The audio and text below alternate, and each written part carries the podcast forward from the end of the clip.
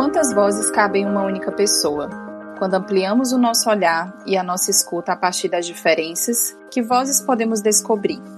Sejam bem-vindos ao Vozes do Feminino, um espaço para encontros, reflexões e muitas perguntas. Eu sou a Camila Luz. Eu sou a Jéssica Marques. Eu sou a Renata Lessa. E hoje nós vamos conversar sobre a ocupação social feminina no contexto esportivo.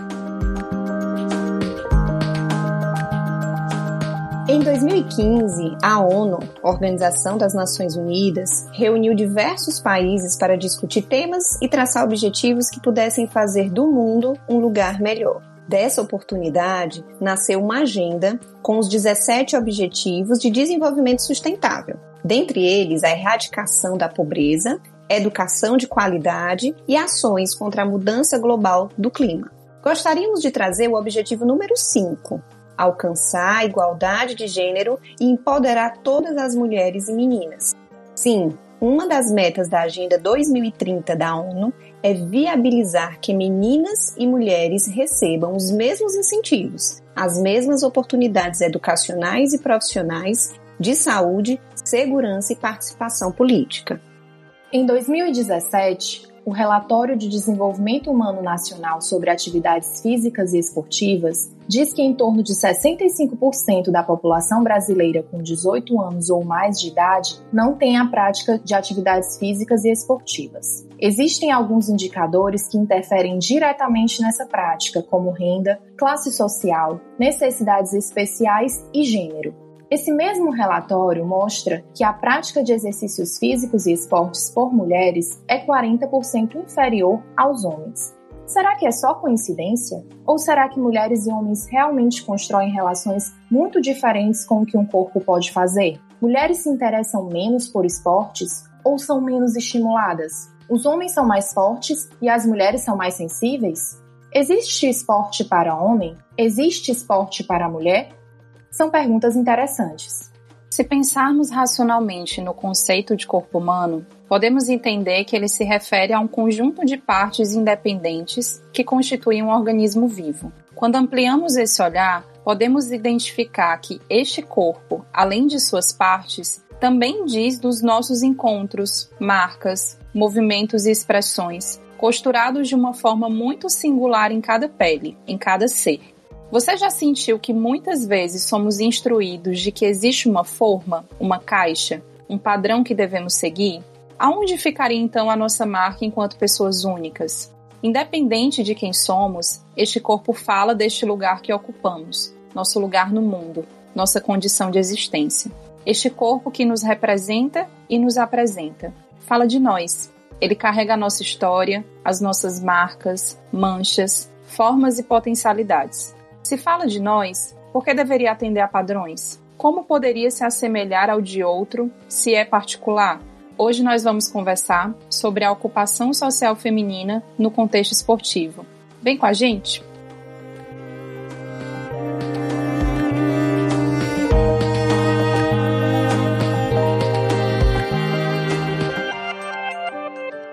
Olá, pessoal! Para a nossa conversa de hoje, trouxemos duas convidadas que são verdadeiras potências nas áreas que atuam, Bia Mesquita e Tabata Teles. Sejam bem-vindas.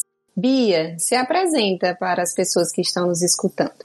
Oi, galerinha, eu sou Bia Mesquita, sou profissional de educação física, já sou formada há quase 10 anos e há mais ou menos 6 anos trabalho com crossfit, Hoje em dia sou sócia e head coach da Purão CrossFit aqui em Fortaleza. E sou também fundadora do Grita Mulher, que também é um podcast que traz essa problemática feminista. E trabalhando um pouco mais sobre a mulher no espaço esportivo, né? Não só do, do CrossFit, mas todo esse espaço esportivo é mais ou menos sobre isso que a gente fala no Grita Mulher, mas também fazendo todos esses recortes aí de tudo que vem da problemática feminina, né? Essa sou eu, Estou nessa caminhada aí de trabalhar um pouquinho mais com as mulheres há pouco tempo, ainda estou me organizando nesse espaço, mas espero contribuir hoje aí com vocês, meninas. Mais uma vez, obrigada pelo convite e espero contribuir de alguma forma. Nós que agradecemos, Bia. Muito bom te ter aqui. Tabata, se apresenta pra gente. Oi, todo mundo. Eu sou Tabata Teles, sou psicóloga clínica e do esporte, atual presidente da Associação Brasileira de Psicologia do Esporte, ABRAPESP. É, eu sou doutora em psicologia e atualmente eu faço uma pesquisa de pós-doutorado na área de educação física e esporte, com foco nas lutas. Então, é uma pesquisa que busca fundamentalmente explorar lutas aí pelo mundo, com base na fenomenologia, que é uma perspectiva mais filosófica. Então, a minha experiência ela transita entre a psicologia, a pesquisa e a parte prática também, porque eu luto, né, karatê já há bastante tempo, desde a da minha infância, mas atualmente no jiu-jitsu também, a cada exploração que eu faço dessas lutas eu pratico as modalidades que eu visito, então é, acho que a minha participação aqui vai transitar entre essas diferentes áreas. Muito bom, Tabata. Obrigada. E aí, meninas, ouvimos, né, vocês falando um pouco das caminhadas e experiências de vocês com o esporte, enquanto espaço pessoal e profissional também. E queríamos é, ouvir de vocês como vocês percebem essa ocupação dos corpos femininos em espaços culturalmente, socialmente é, masculinos. Posso começar falando a minha prática atual, ela é um desses espaços, né? A prática do CrossFit ela veio com uma grande conotação de corpo e um corpo forte os grandes representantes da minha atuação atual são atletas. E os atletas já têm esse corpo estereotipado de bem forte, bastante musculoso. Então acabou que o esporte levou com ele essa problemática de quem faz crossfit vai ficar forte e musculoso. E aí quando a gente entra numa sociedade em que a mulher ela precisa ser magra, ela não pode ter músculos, a minha atuação ela vai diretamente nessas mulheres que não querem ter músculos, né? E quebrar esse paradigma foi está sendo ainda um processo de entender que o CrossFit, primeiro que o CrossFit ele não vai te fazer ser musculosa ele sozinho, até porque esse é um biologicamente falando é um processo bastante demorado, principalmente para as mulheres, e é algo novo, né? O CrossFit chegou no Brasil não tem nem 10 anos, Aqui em Fortaleza, o box mais antigo fez cinco anos agora, então é algo relativamente novo para as mulheres entrarem nesse perfil. Mas ao mesmo tempo, como é uma atividade de intensidade, a intensidade ela está diretamente ligada ao emagrecimento e aí a procura da mulherada pelo emagrecimento, ela vem e aí vão pro crossfit, né? Mas a gente sempre escuta, nossa, isso é diariamente. As meninas chegarem lá, ó, mas eu não quero fazer nada de peso para cima da cabeça porque eu não quero ficar com os ombros fortes. Como se fosse a coisa mais fácil do mundo ficar com os ombros fortes. Mas essa é uma, uma frase rotineira na minha prática.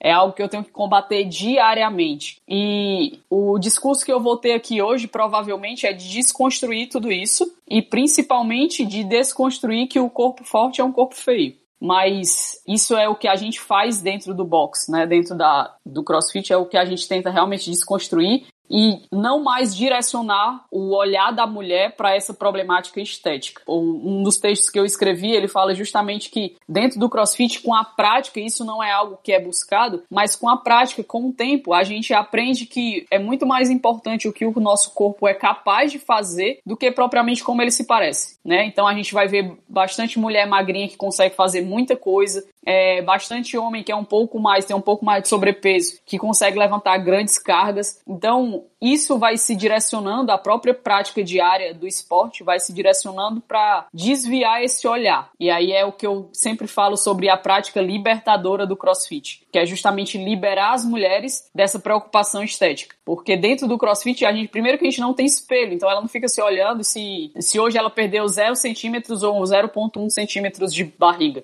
E nunca dentro do CrossFit vai se fazer uma pergunta para a mulher, né, que é o que acontece na musculação, por exemplo. De a primeira coisa que pergunta para uma mulher quando ela chega na, na musculação é quantos quilos ela quer perder, ou se ela quer treinar bunda ou perna. Então isso não vai ser feito. O objetivo pessoal do aluno para a gente no CrossFit é muito menos importante do que o que eu sei que eu posso oferecer para ele. Então no CrossFit é aquela coisa, ó, pega você pela sua mãozinha aqui e vamos aprender o que que você pode fazer, quanto você pode fazer, quanto você é capaz de fazer e as suas preocupações pessoais você deixa lá fora. Por enquanto eu sou profissional, eu te digo o que o teu corpo pode fazer ou não e a gente vai junto até o infinito além. É mais ou menos assim que eu enxergo a minha prática atual. É, com relação a minha prática, assim, primeiro com relação à questão da pesquisa, né, com, com lutas, com esportes em geral, mas eu vou focar aqui, obviamente, nas lutas, é o que a gente vê é que a entrada das mulheres ela é muito tardia com relação à dos homens, né? Então, historicamente, a gente ainda tem algumas culturas que, inclusive, impedem as mulheres de lutar. É, a Índia é o exemplo, e aqui já fica uma dica boa de, de filme que chama Dangal, que é um filme de luta que se passa na Índia, inspirado na história de umas irmãs que, que foram lutadoras numa família em que nem se imaginava que as mulheres podiam lutar, né? E o pai só teve menina, e aí descobriu que as meninas podiam lutar, começou a treinar as meninas, elas foram medalhistas, então eu tô assim dando um pouco de spoiler, mas é porque como foi baseado na história delas, então não é muita novidade se alguém for fuçar. Isso é interessante porque até esse episódio, né, a Índia é um exemplo de um país em que nem se imaginava que as mulheres poderiam lutar, por exemplo. Eu trouxe esse exemplo porque tem o filme, então acho que fica mais claro para quem tem interesse, é, mas é só para ilustrar, isso acontece em vários espaços ainda hoje. Né? Inclusive nas minhas próprias pesquisas, já aconteceu de eu chegar em lugares, porque como, como eu falei, eu mapeio as lutas, né? vou visitar os locais e eu busco praticar as lutas tradicionais, então já aconteceu de eu não poder fazer porque eu era mulher, simplesmente isso, não tinha a ver com a questão técnica, não tinha a ver com o fato de eu ser mulher e não ter outra mulher para fazer comigo e não ser de bom tom eu fazer uma luta com um homem. Só que no meu caso eu pratico jiu-jitsu, né, que é uma luta de contato muito próximo e na maioria dos meus treinos com homens, e isso uh, no Brasil, em Portugal, na França, lugares onde eu já treinei, isso não é um problema. Né? Então a gente vê que realmente a questão é muito mais cultural do que psicomotora ou uma justificativa assim forte a ponto de você de fato barrar as mulheres de estar nesses espaços. E uma coisa antes também para falar, e aí já trazendo um pouco a minha trajetória mais da prática dessas, dessas modalidades, é que eu acho que para a gente entender a ocupação feminina nesses espaços, a gente precisa ter um pouco de sensibilidade, aliás, ter muita sensibilidade e se deslocar mesmo da nossa experiência individual. Como eu entrei nas lutas desde criança, eu não passei por, por situações de, de abuso, de assédio, de, de uma série de dificuldades que várias outras mulheres passaram e passam. Eu treinei sempre com meu irmão, uma família que aceitou isso muito bem, não tive problemas. Então, eu precisei, num determinado momento, entender o que era ser mulher num espaço predominantemente masculino, que é o das lutas. Porque se eu fosse olhar só pela minha experiência individual, eu ia achar que era besteira, que era só querer lutar, que você podia chegar lá e lutar. Mas com um pouco mais de sensibilidade, escutando as histórias dessas mulheres, hoje eu entendo que existe N formas de você ser mulher ocupando esses espaços. Então, eu acho que é um ponto importante também para a gente pensar, para não entrar nessa categoria ser mulher como se fosse uma coisa só. Concordo com a Bia que a gente tem uma série de, de padrões sociais do que é ser mulher. Então, quando uma mulher entra na academia, você pensa, ah, ela vai querer perder peso, né? Dificilmente uma mulher vai entrar na academia não, não querer emagrecer. A gente tem uma série de padrões que a gente constrói, mas por outro lado, a gente também tem várias outras formas de ser mulher e de ser mulher no esporte, seja nas lutas, no crossfit ou em qualquer modalidade que seja. E pensando um pouquinho mais sobre esse aspecto biológico, né, Bia? Você até já trouxe alguns pontos dessa questão biológica na tua fala. Nós sempre escutamos que as mulheres são frágeis e os homens são fortes, né? Que os homens conseguem pegar mais peso do que as mulheres. Isso é sempre algo que a gente vai escutando, principalmente nesse ambiente do esporte, né? E pensando nesse aspecto, biologicamente falando, os homens são mais fortes do que as mulheres? Então, biologicamente falando, sim, os homens são mais fortes que as mulheres. Os homens têm mais fibras de força e as mulheres têm mais fibras de resistência. E hormonalmente falando, né, os homens têm mais testosterona, que é o que vai dar para ele mais massa muscular e as mulheres menos. Mas principalmente dentro do CrossFit e na verdade dentro de qualquer esporte, o esporte ele não é só força. O esporte ele é força, ele é técnica. Então, dentro do CrossFit a gente vai ver muita, mas muita mulher que levanta muito mais peso do que homem, porque a força ela é um elemento só. Além da força, a gente tem a força de vontade, a gente tem a técnica, a gente tem a vivência, a gente tem a coordenação motora. Então, a força, ela é um elemento que significa músculo, que é algo lá biológico, mas não é só isso que vai me dizer se eu sou forte ou não sou forte. Principalmente o treinamento é o que vai me dizer se eu sou forte ou não. O homem ele pode ter mais músculos, mais quantidade de músculo do que a mulher. Mas isso não significa que posteriormente ele vai ser mais forte ou não. Até porque dentro da educação física também, volume muscular, ou seja, você olhar um homem grande com muita musculatura, não quer dizer também que ele é forte. Eu posso pegar um homem com volume muscular muito grande e um homem magrinho e o homem magrinho ser mais forte do que o homem musculoso. E a, o grande lance da mulherada não é que elas não querem ser fortes, né? É a conotação do forte. O que elas não querem é ganhar volume muscular, que já é diferente que já é uma outra coisa. E isso acontece também em outras, outros espaços. Na própria musculação, a mulher entra na musculação, ah, eu não quero treinar braço porque eu não quero ficar forte. Mas primeiro a gente precisa explicar que forte não tem a ver com volume muscular e que eu posso direcionar a prática para uma coisa ou para outra e que o que ela vai fazer é o que vai dizer para ela se ela vai ganhar volume muscular ou não. A alimentação dela é o que vai dizer isso, a dedicação dela é o que vai dizer isso. Então não é simplesmente você pisar na academia e ter, ser forte, ou pisar na academia e ter volume muscular. Parece uma coisa muito simplória e na verdade é uma série de fatores. Não quer dizer só que eu ser homem e ter testosterona, quer dizer que eu vou ser forte ou ter volume muscular. Vai depender de toda a sua biologia, de, é, da sua genética. Então tem tantos multifatoriais que só o fato de eu dizer para vocês aqui que sim, o homem tem mais testosterona e tem mais possibilidade de ser forte que uma mulher, isso não significa nada. Na prática real, isso não significa muita coisa. Esse dado não é um dado que limita, né, Bia? É um dado que faz com que a gente reflita, né? Algumas falas até que a gente reproduz, mas que também traz outros aspectos, como você falou, né? É multifatorial, né? O que a gente fala de força, o que a gente fala de, de energia para poder realizar essas práticas principalmente quando a gente fala de força. Ah, o homem é mais forte do que a mulher? Não necessariamente. É, como eu disse, o homem ele tem um elemento hormonal que faz dele ter um tipo de fibra que prioriza esse tipo de elemento, né? Mas isso é um, uma coisa tão pontual em relação a toda outra gama que eu posso trabalhar que isso não vai determinar que o homem é mais forte do que a mulher. Então, é isso que a gente precisa também desconstruir, mas é uma problemática muito antiga, né? Uma problemática que a gente tem que desconstruir muitas e muitas coisas antes de chegar nesse ponto em específico.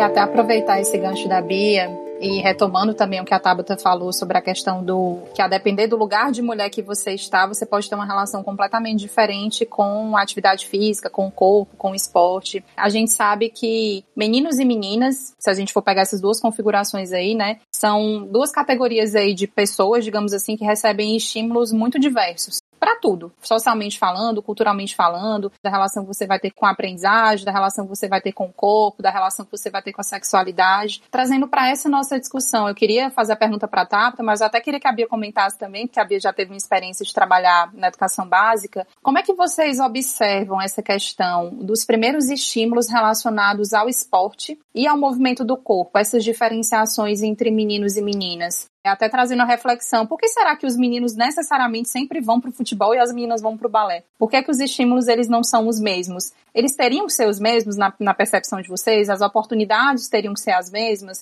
O que é que, que, é que vocês acham disso?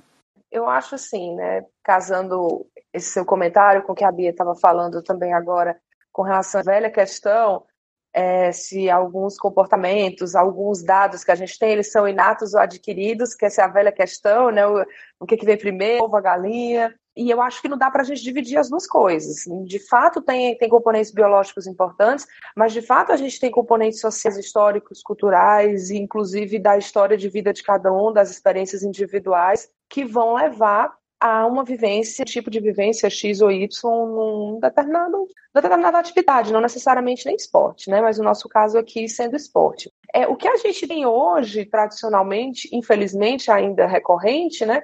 É você ter ainda uma visão de que parece que é permitido mais aos homens explorar o seu repertório psicomotor com relação a essas práticas de movimento, especialmente lutas, que é o meu caso, né? Todo menino brinca de luta, isso é bem comum, e com as meninas não, você tende a frear mais. Claro que as meninas têm também um estímulo a certo repertório psicomotor, mas vai para uma outra via, para atividades mais estáticas, coordenação motora fina. Então, são outros estímulos que acabam sendo passados para essas meninas. Qual o problema disso? É que o ser humano, né, no caso a criança, não escolhe qual tipo de estímulo vai ser mais significativo para ela. Então, esse é o problema, né? Porque o ideal seria os dois, meninos e meninas, desempenhassem bem essas duas formas, né? Tivessem um bom repertório psicomotor em termos de coordenação motora grossa, fina, né? Que isso pudesse ser ampliado das mais diversas formas. É, então, quando você coloca nesse exemplo que você trouxe, né, crianças, ah, porque é menino, vai, vai pro futebol, menina, sei lá, pro carimba, pra dança, o que quer que seja, você está escolhendo pela criança.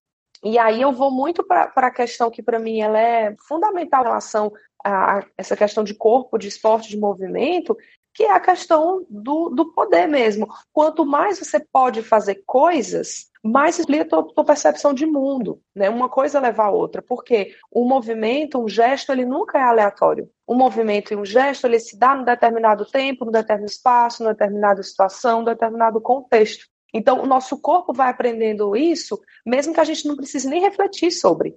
Eu sempre falo que o é sábio, ele sabe é, como fazer várias coisas, mesmo sem precisar parar para pensar. Mas isso tem a ver tanto com o, que a gente aprende, né, com os nossos aprendizados, mas com a formação do hábito. Né? A gente começa a se habituar a determinadas movimentações e a partir desses hábitos a gente adquire novas e por aí vai. De novo, não dá para dizer o que é que vem primeiro, se a reflexão, se é o movimento, porque também está muito atrelado a um processo de consciência no movimento. Né? Então vejam que no bloco só eu misturei consciência movimento, questões culturais, sociais, biológicas, porque na verdade a gente divide mais didaticamente mesmo, mas tudo isso está muito relacionado. Então, quanto mais a gente oferece a crianças a possibilidade delas explorarem esse corpo e essas movimentações da forma como elas pretendem no momento, melhor ainda. Porque senão a gente não vai ter um processo de iniciação esportiva. E aí, já indo para o meu lado psicóloga do esporte, né? Quando a gente fala de processo de iniciação esportiva, não é matricular o seu filho na escolinha de futebol. Porque muitos pais acham que iniciação esportiva é o matricular a criança numa modalidade e ela ficar a vida inteira nessa modalidade. Não, isso é uma especialização precoce, porque ela só vai saber fazer esse tipo de movimentação, o corpo dela só vai saber lidar com esse tipo de situação. Iniciação esportiva é a gente possibilitar à criança o maior repertório possível de atividades esportivas. Né? Então, é, é um ponto importante para a gente também desmistificar dos pais acharem, não, tá legal, eu matriculei meu filho na atividade tal, matriculei minha filha na atividade tal e achar que tá tudo bem. Às vezes você está limitando também a movimentação se a criança só fica numa atividade, né? Eu queria até fazer um comentário, Tabata. Enquanto você falava, eu ficava pensando. Quando você fala da liberdade do movimento e da potência que isso tem. Se a gente estende isso para as outras áreas, é você dar espaço para as pessoas, independente de que localização elas estão, de como elas se definem, elas terem a possibilidade de fazer escolhas dentro das limitações que elas têm, né? Porque todas as pessoas têm as suas devidas limitações. É, mas que a gente consiga diminuir as limitações que são externas, que são meramente por questões dentro de estereótipos, dentro de paradigmas que a gente construiu e que tem um lugar social, mas que quando a gente vai destrinchando não dizem nada, não dizem absolutamente nada, dizem de uma verdade que a gente construiu num determinado momento, que a gente foi repetindo, repetindo, repetindo e que virou uma verdade absoluta. Então, talvez se a gente estende para uma menina que quer fazer uma atividade de luta ou uma menina que quer ser um atleta de futebol, enfim, qualquer que seja a atividade que foge aí do padrão, se a gente estende isso para outros campos, de uma menina poder fazer a escolha que ela quiser, profissional, pessoal, em relação ao corpo dela, dentro aí dos devidos limites sociais que todos aqui estamos é, inseridos neles, né? Mas como você está falando, vai muito além dessa questão do, de um outro que diz que vai te colocar num lugar, mas a minha possibilidade de escolha, a minha possibilidade de entender o que eu quero, o que eu desejo, inclusive a minha escolha de querer mudar de ideia, de eu treinar durante, sei lá, 10 anos uma coisa e em determinado momento eu querer fazer uma outra opção, eu querer fazer um outro esporte, eu querer tomar uma outra decisão. Mas existir uma liberdade para transitar, eu acho que esse talvez seja o ponto, né? Justamente, o problema, eu acho, é isso, é quando o outro decide sobre o seu corpo, sobre o corpo que não é dele. Isso é muito sério, né? Porque aí a gente amplia os casos que a gente tem hoje de abuso, assédio no esporte, não é à toa, porque a gente tradicionalmente coloca o outro para não só se responsabilizar, mas o outro que define o que, é que faz com o meu corpo. A gente não está acostumado a ter uma consciência, a escutar o nosso corpo para dizer, olha, isso aqui não está legal, isso aqui está doendo. Quem de nós consegue ter uma lesão e tranquilamente dizer, não, esse movimento eu consigo fazer, esse movimento não, isso aqui vai dar, isso aqui não dá. Requer anos e ainda assim é difícil, né? Então, normalmente a gente deixa os outros definirem pela gente. Quando a gente fala, por exemplo, de mulheres nas lutas, e principalmente em treinos mistos, porque eu acho que as lutas também têm isso um contato muito próximo e a maioria dos treinos é misto. Então, muitas vezes o que acontece é que em alguns treinos fala assim, não, isso aqui as meninas não fazem, ou isso aqui você não faz com o cara, faz com a menina. Você não pergunta para a menina se ela está confortável ou não com a situação, você já decide por ela. Então, cada vez mais, se a gente tem meninas, eu estou falando meninas nesse caso, mas a gente poderia também pensar meninos no caso de modalidades é, majoritariamente femininas, né, numa dança, por exemplo. Mas se a gente tem crianças que cresceram com essa possibilidade de compreender o seu corpo, de olhar para o seu corpo, elas vão conseguir dizer com mais tranquilidade: olha, isso aqui eu dou conta, isso aqui eu não dou conta, e a gente não precisa deixar que outras pessoas decidam pelos corpos alheios, né? Cada um vai decidindo um pouco pelo seu corpo e a gente tem uma relação de diálogo também, né? De poder escutar e de poder acolher essas dificuldades. Não é um processo fácil, nem se faz da noite para o dia, mas né, ele é muito mais potente em termos, se a gente pensar na perspectiva psicoeducativa de formação mesmo, para mim ela é o mais eficiente mesmo.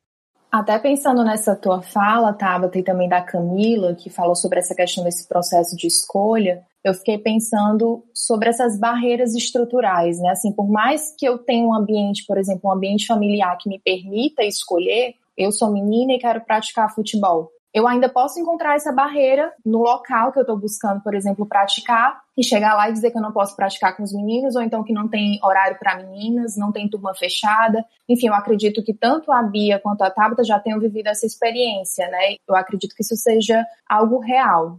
Voltando lá para o assunto de o começo, né? Como a escolha, toda escolha ela precede opções. Quanto mais opções eu tenho, mais escolhas eu tenho. Se eu tiver só uma opção ou duas opções, o meu limite de escolha ela é bem menor. Quando a gente fala de infância, é quase obrigatório eu falar da minha profissão, né? Como profissional de educação física. Na educação física escolar, que é algo obrigatório hoje em dia, se a gente for estudar a história da educação física, essa conotação da mulher dentro do esporte, ela é muito ligada à história da educação física. Quando a gente fala de esporte propriamente, lá em mais ou menos no 1960, que foi quando ocorreu a maior esportivização da educação física escolar, o que, que se entendeu? Que a educação física escolar era para ensinar esporte. E aí eu só ensinava esporte. E dentro desse contexto, falando de mundo, o esporte praticado pelos homens era o futebol e o esporte praticado pelas mulheres era a ginástica, né? Então, dentro foi trazido isso para dentro das escolas e a grande maioria das aulas de educação física era extremamente tecnicista, ou seja, ela engessava o movimento do aluno,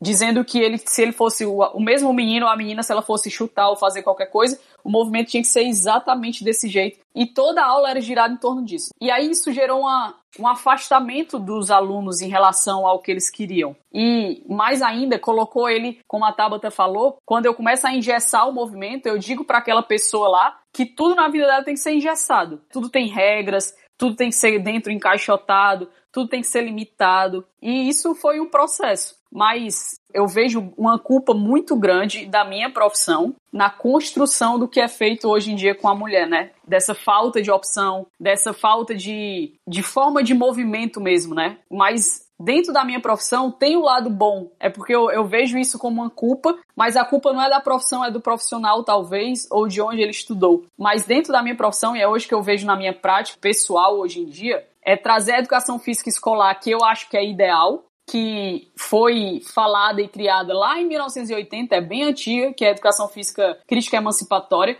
que vê o movimento, como a Tabata falou de movimento, como o diálogo do homem com o mundo. Então, se eu entendo o movimento como o diálogo do homem com o mundo, eu preciso dar o máximo de movimento para aquele meu aluno. E isso foi falado há muito tempo, lá em 1970, lá na Alemanha, foi começando a falar sobre isso. E isso é estudado na faculdade de educação física. A gente estuda sobre isso, de como usar o esporte não como uma ferramenta de educação, mas como uma ferramenta de libertação, de dizer para ele que o esporte é um movimento que ele pode se movimentar da forma que ele quiser, que isso vai gerar autonomia, de gerar uma cultura de paz, de comunidade, de respeitar o próximo. Então a gente tem uma série de coisas que a gente pode ensinar com o esporte e foi se reduzido ao tecnicismo. E isso é um, eu acredito eu, que tem uma parcela de culpa muito grande, porque a educação física escolar, ela tá na escola desde os três anos de idade. Desde os três anos de idade, tem um professor lá para dizer para ele como ele se movimenta. E se eu tenho péssimos profissionais para fazer isso, que quando o aluno chega ali no 4, 5 anos que ele já começa a conseguir chutar uma bola, eu dou a bola só para os meninos e as meninas vão fazer outra coisa com a tia, ou as meninas vão ficar sentadas na arquibancada pintando ou fazendo, como a Tabata falou, coordenação motora fina, isso é muito maléfico a longo prazo. Isso, ele reestrutura tudo que a gente vai ter ao longo da vida. É o, o, poder que a gente tem que a gente não sabe, ou que a gente sabe e não liga, né? Ou que a gente acha, ah, não, quando ela crescer, ela faz o que ela quiser. Aqui ela vai fazer o que eu tô mandando. Só que o diálogo é bem mais profundo, né? E o diálogo, principalmente com o movimento na primeira infância, é muito mais profundo algo que eu acho que poderia ser uma grande chance de libertação para as mulheres, principalmente, né, mas não só para elas, mas para o ser humano como completo, é mais profissionais que entendam o significado disso. E o que eu tento fazer hoje na minha prática atual com o CrossFit é utilizar tudo isso que eu aprendi para a educação física escolar atualmente né, as minhas alunas, mulheres que chegam, ou os homens também, eu entendo aquilo ali como uma sala de aula, não é uma sala para passar treino de crossfit. Ali, naquele momento, eu posso reeducar. Eu não posso mais educar porque ele já é adulto, mas eu posso reeducar. Ou, no mínimo, dizer para ele o quanto de opções ele tem, o quanto ele pode movimentar o corpo dele, o quanto esse movimento ele pode levar para a vida e para fora da vida e começar a linkar isso e, de certa forma, libertar, né? Hoje em dia eu falo muito nas minhas aulas sobre educação física ou crossfit, que é a minha ferramenta atual, como ferramenta de libertação mesmo. Porque eu acho que o grande lance da mulher é quando ela se libertar do corpo dela, todo o resto flui. Quando ela se libertar dessa pressão de tudo que ela tem que fazer tem que ser pro corpo, todo o resto da vida dela tem um outro significado. Porque no, no livro do Mito da Beleza, né, que ela fala sobre justamente essa prisão do corpo, é a prisão da mulher pro mundo, né? Ela se aprisiona dentro dela mesma e todo mundo parece não ter mais significado talvez seja ressignificar a relação com o corpo, né? No sentido de você enxergar esse corpo como a sua morada, como um espaço onde você consegue viver a partir dele, porque tudo que a gente faz é a partir do corpo, desse corpo como um todo, né? Não desse corpo, separar corpo físico, mente, enfim, nós somos um todo, mas a gente conseguir ressignificar essa relação.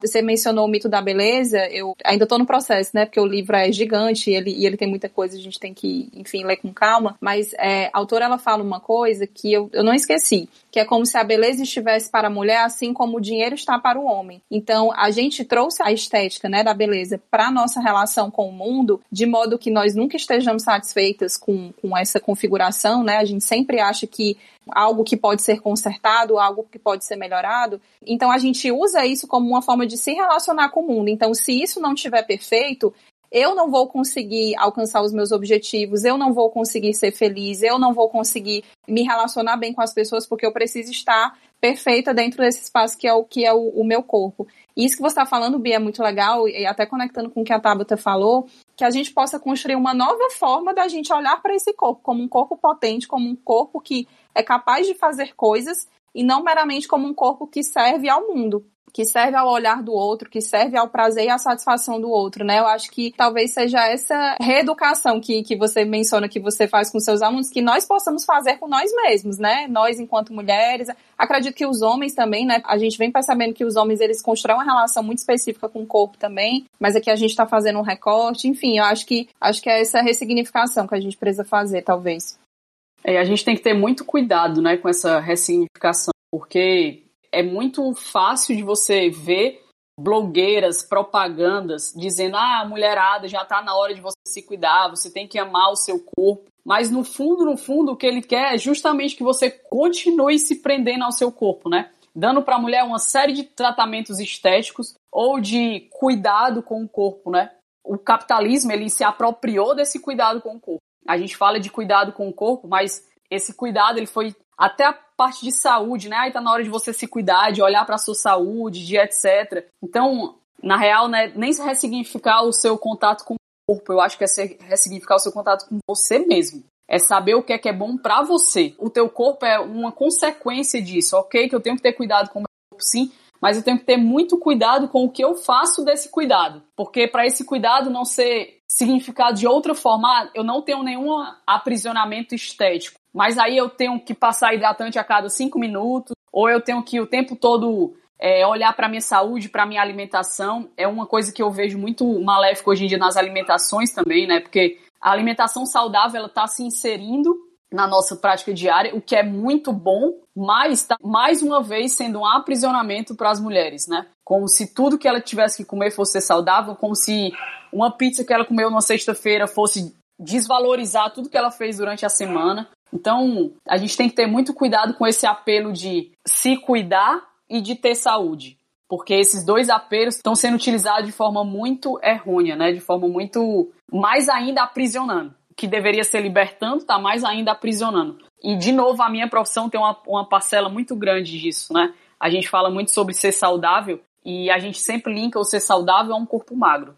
E que nem sempre essa é uma realidade. E, de novo, a minha profissão tem uma parcela de culpa muito grande nisso. É por isso que eu, hoje em dia, me concentro em tentar fazer uma prática melhor. Porque eu sei que a grande problemática vem dos profissionais. Né? A grande problemática vem da mulher, por exemplo, não se sentir bem dentro de uma sala de musculação. Todo mundo vai olhar para ela se ela for um pouquinho mais gorda. É como a Tabata disse, né? O que é que vem antes, o ovo ou a galinha? Mas eu acho que a minha profissão tem uma parcela de culpa muito grande e eu estou tentando fazer a minha parte para não não ser parte dessa culpa, né?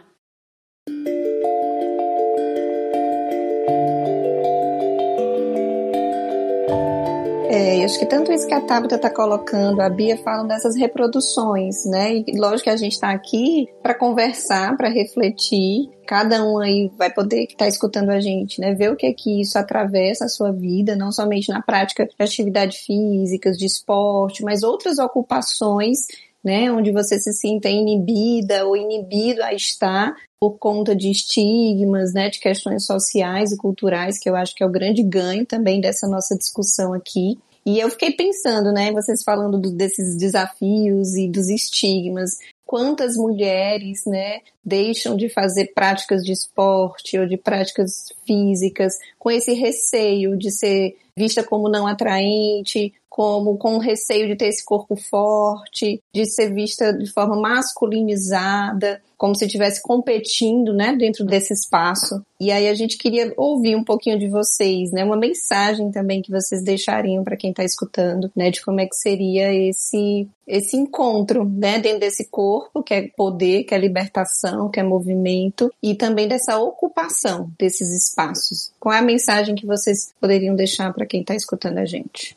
a Bia foi falando e foram abrindo várias janelinhas aqui, eu fui pensando em várias coisas.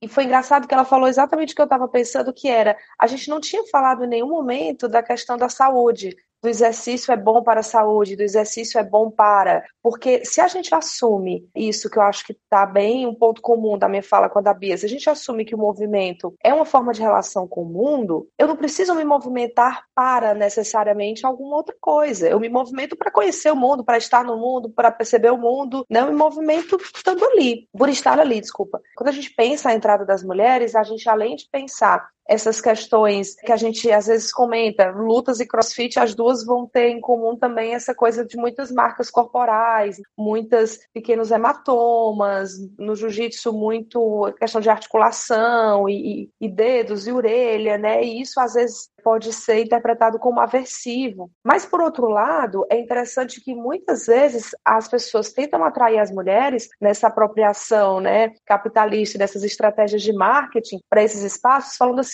olha, vem porque você precisa aprender a se defender, vem porque é bom para sua saúde, vem porque emagrece. E não simplesmente vem testar e ver se você gosta. Né? Eu raramente vejo as pessoas chamando mulheres para fazer treinos com esse convite. Vem porque é legal, vem ver se você gosta. Normalmente é legal porque parece que você tem que se justificar para se movimentar. E também a gente estava falando muito sobre criança e eu queria ressaltar aqui a importância da gente pensar em iniciação esportiva e pensar esses processos para a vida inteira. A Bia mesmo falou, o CrossFit é a sala de aula dela e aí eu me lembrei de um conceito de letramento corporal que ele vai surgir mais ou menos na Inglaterra. Eu não sou boa de data, não vou lembrar exatamente quando que ele surge, mas o principal livro foi traduzido pelo pessoal do PROD, eu também sou ruim de siglas, mas é um, é um programa de esporte para desenvolvimento social, algo assim, desenvolvimento humano pelo esporte, algo nesse sentido, lá na USP. E eles traduziram esse livro que vem com essa ideia de letramento corporal, de seres humanos letrados, e é um processo contínuo, é um processo para a vida inteira. É importante passar essa mensagem também, porque às vezes as pessoas acham, ah,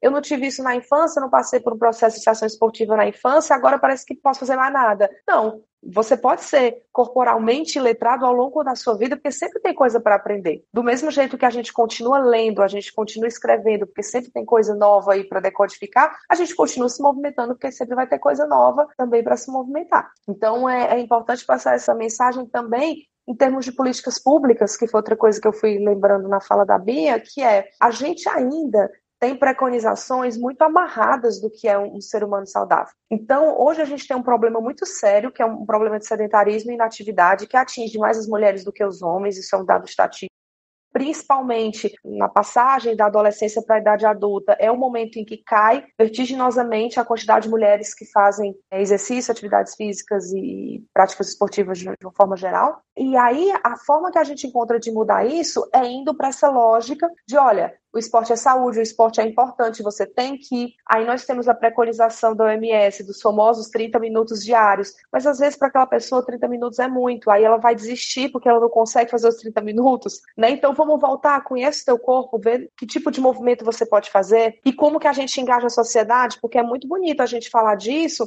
mas será, por exemplo, que a pessoa que está em casa, ela pode cuidar da criança para aquela mulher ir fazer o seu, o seu exercício? Quantas vezes a gente não vê mulher mulheres abdicando das suas práticas corporais, culturais e de movimento, vamos dizer assim, para englobar tudo, né? Ela normalmente abdica dessa prática para ficar em casa cuidando de, de, alguém, seja uma criança, um idoso ou da própria casa, e dificilmente a gente vê o contrário. Né? Um homem abdicando dessa prática, abdicando desse lugar que a gente já entende aqui que é um lugar de libertação, de potência, de poder, de autoconhecimento, enfim, uma série de pontos que a gente já viu aqui do porquê que o movimento e do porquê que essas práticas são importantes. Então a gente precisa também de um engajamento social maior, né? Não adianta só a gente colocar isso para as mulheres quando a gente não tem uma rede que propicie que essas mulheres façam essas práticas. Muito top a fala.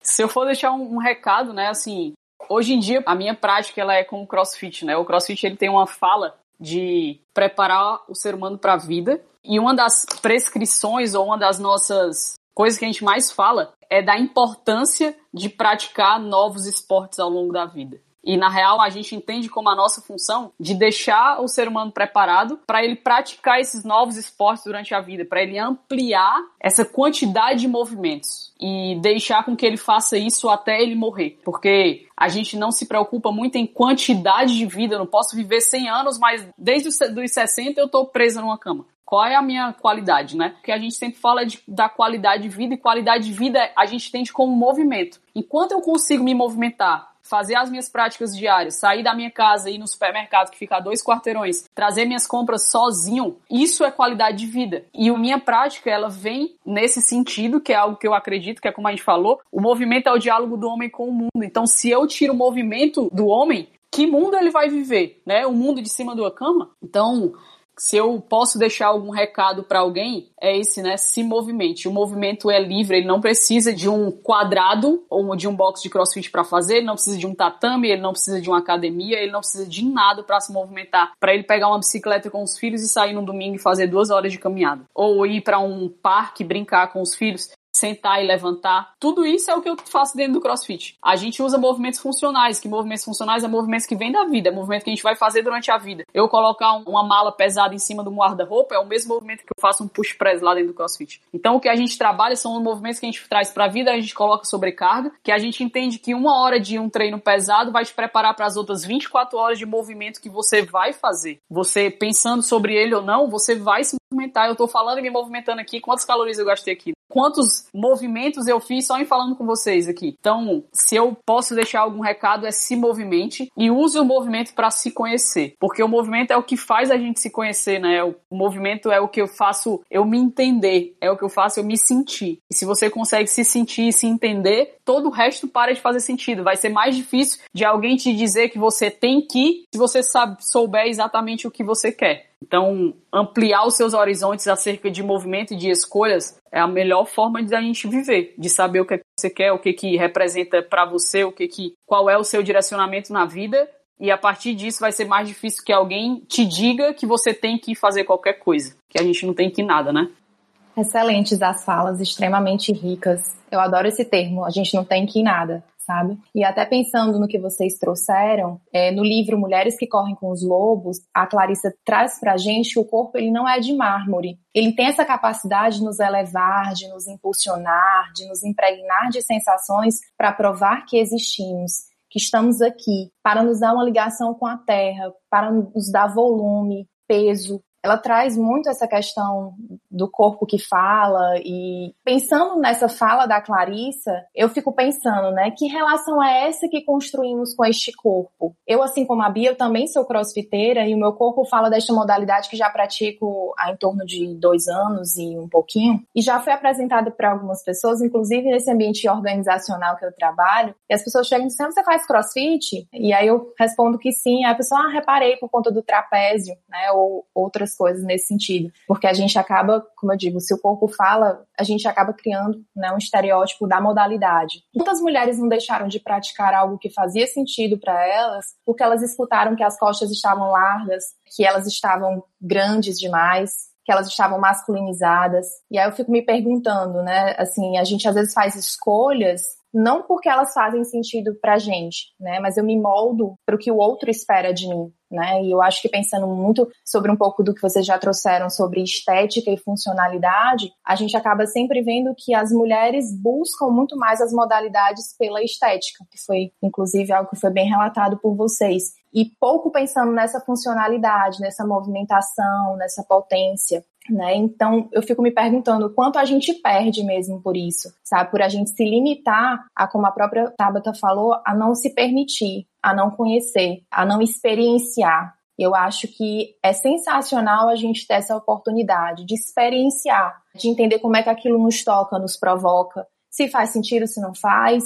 Não porque alguém disse que tem que ser assim, não porque está posto, está dito, mas porque realmente eu vivi a experiência e agora eu posso compreender o que é que para mim faz sentido e não, e às vezes até porque dependendo do período que eu estou vivendo, isso muda. Alguma coisa fez muito sentido para mim lá atrás e hoje pode não fazer mais. Tem modalidades que às vezes nos impulsionam a compreender e gostar dessa questão de esporte, movimentação e depois você começa a perceber que ela já não fala mais de você e outras coisas vão chegando e vão sendo apresentadas. Então, eu acho que fica muito bacana essa reflexão pro pessoal que está escutando a gente falando um pouquinho da experiência, né, pessoal? Atualmente eu confesso que a minha relação, acho que fala mais desse corpo, né? Ela tá precisando mais de uma aquietação né? Então, estou buscando algumas outras práticas, né, que possam me ajudar em algumas necessidades, isso que a gente conversou, entender a tua necessidade nesse momento. Aí eu estou buscando umas outras estratégias para esse meu corpo, né, para essa minha subjetividade. Mas eu sempre fui uma pessoa muito ativa, né, enquanto infância, enquanto adolescente, de participar de futebol, handball, basquete, é, dança, gincana, cabo de guerra. E é interessante, né, que a gente pensa que não, mas como isso hoje faz todo sentido para mim enquanto pessoa, enquanto mulher, ter transitado em vários espaços, de ter ouvido coisas, né, de ter é, sofrido aí também alguns impactos, né, nessa, nessa atividade, mas como isso também me trouxe subjetivamente falando, né, uma possibilidades, né, onde eu sei o que eu posso, hoje fala mais de uma afinidade, fala mais de uma necessidade,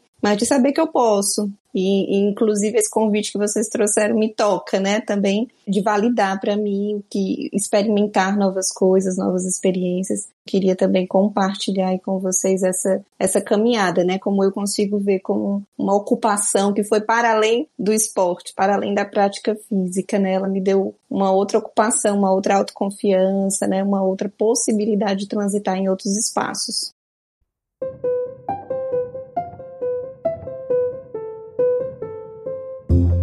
Então, depois dessa conversa, que eu acho que gerou muito aprendizado para todo mundo, pelo menos para mim aqui, eu fiquei refletindo bastante enquanto vocês falavam. Acho que vale a pena a gente continuar essa conversa de outras formas, né, através de outros canais. E eu queria que Bia e Tabata pudessem trazer algumas dicas, indicação de filme, de livro, de alguma música, de alguma série, podcast, enfim, algo aí que vocês entendem que vai contribuir com a discussão para a gente poder ampliar essa conversa aí por outros canais. É, então, escutando vocês, eu fiquei me lembrando, aí já é uma mistura de dica com comentário também que eu queria fazer. Eu tenho uma consultoria de psicologia do esporte específica para as lutas, né? Chama Fighting. Inclusive, quem quiser seguir, a gente tem o Instagram, Fightingco, CO.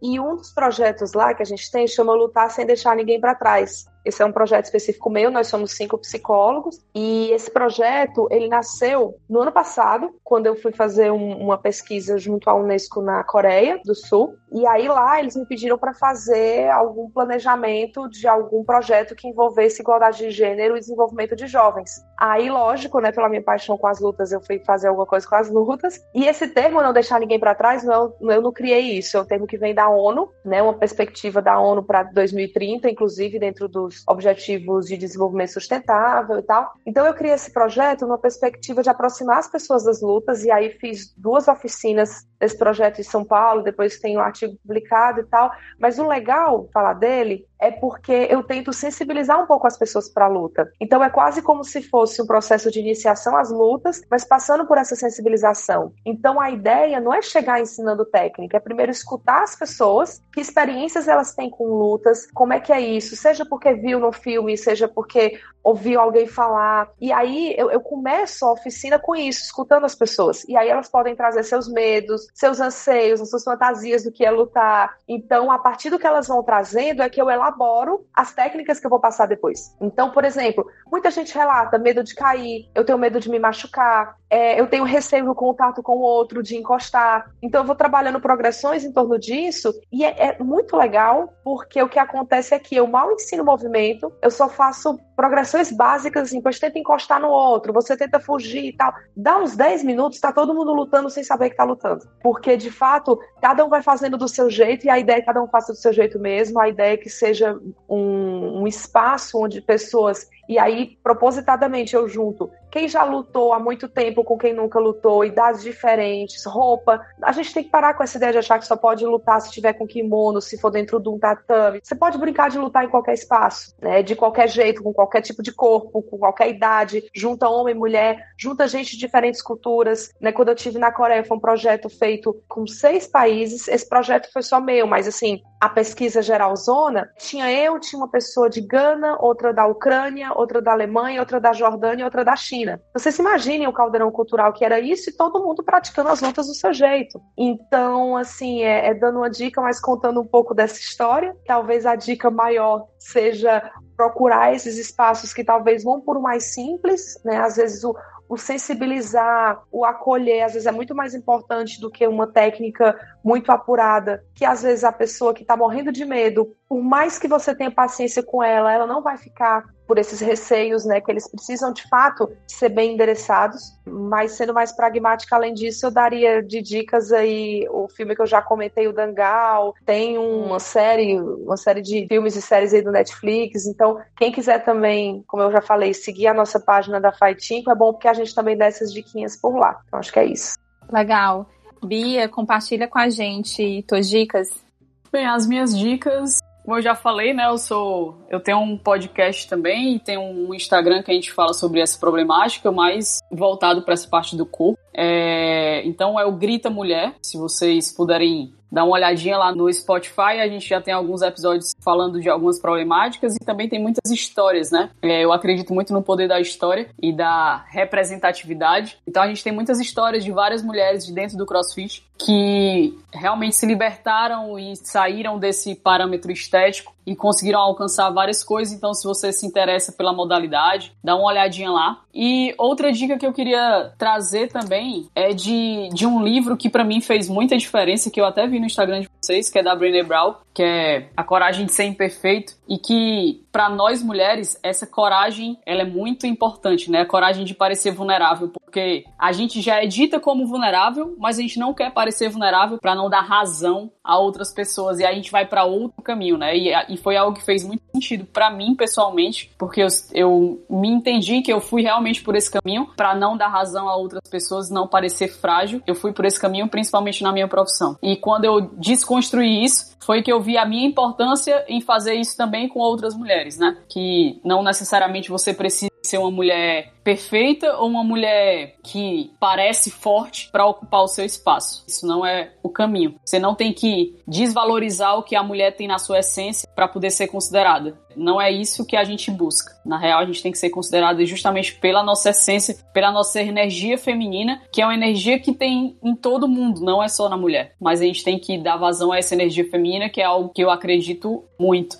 E outra dica que nem é uma dica, mas sei lá, talvez um convite. Eu tenho um grupo de desenvolvimento pessoal para as mulheres que a gente começou com treinadoras de CrossFit e agora está abrindo para algumas outras profissões, que a gente fala muito sobre toda essa problemática. É um convite a gente faz três meses, são 12 sessões de encontros semanais, e a gente se encontra para conversar sobre tudo isso que a gente falou aqui, mais algumas coisas, e eu trago vários e vários, vários questionamentos, e sou eu que comando as sessões, mas é, é mais um desenvolvimento pessoal e da gente abrir os olhos de mais mulheres para isso. Como eu disse, a gente começou com treinadores de CrossFit, mas isso já está aberto. A gente está na segunda turma e provavelmente lá para agosto a gente vai abrir a terceira.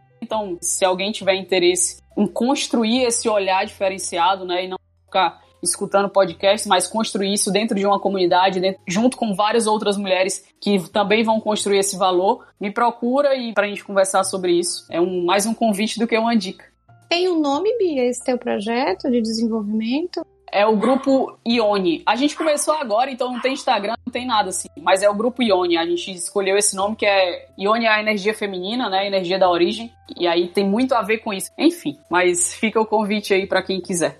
Maravilha, ótimas dicas. Então, a indicação do Voz, hoje na verdade são duas. Eu queria começar compartilhando com vocês a página que se chama Chapadinha de Endorfina. Essa página nasceu de um podcast da Óbvios, que a gente vai deixar lá no Instagram para vocês conhecerem também, que nasceu de uma reflexão sobre essa relação da mulher com o esporte. Sobre tudo isso que a gente conversou hoje, a equipe do Chapadinha de Endorfina fica compartilhando reflexões em relação a isso, compartilhando fala de mulheres que pensam sobre isso. Acho que vale a pena seguir, até para a gente ficar se lembrando no dia a dia que a nossa relação com o esporte ela pode ser diferente, a relação com o corpo pode ser diferente. Então recomendo para vocês, tá? Arroba de Endorfina.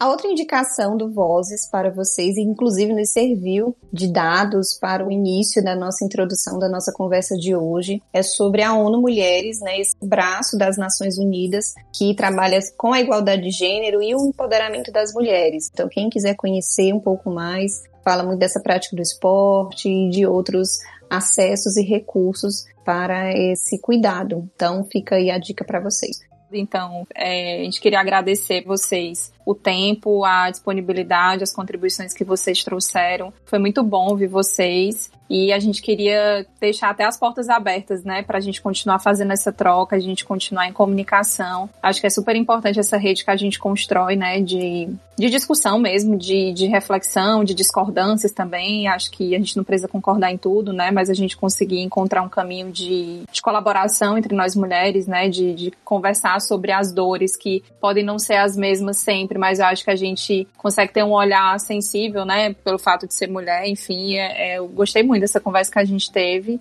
E é isso. Obrigada pelo tempo de vocês, viu? Obrigada mesmo. Foi ótimo. Ah, eu que agradeço também. E é isso, achei que foi bem bacana também. Que bom, eu que agradeço pelo convite e tamo aí.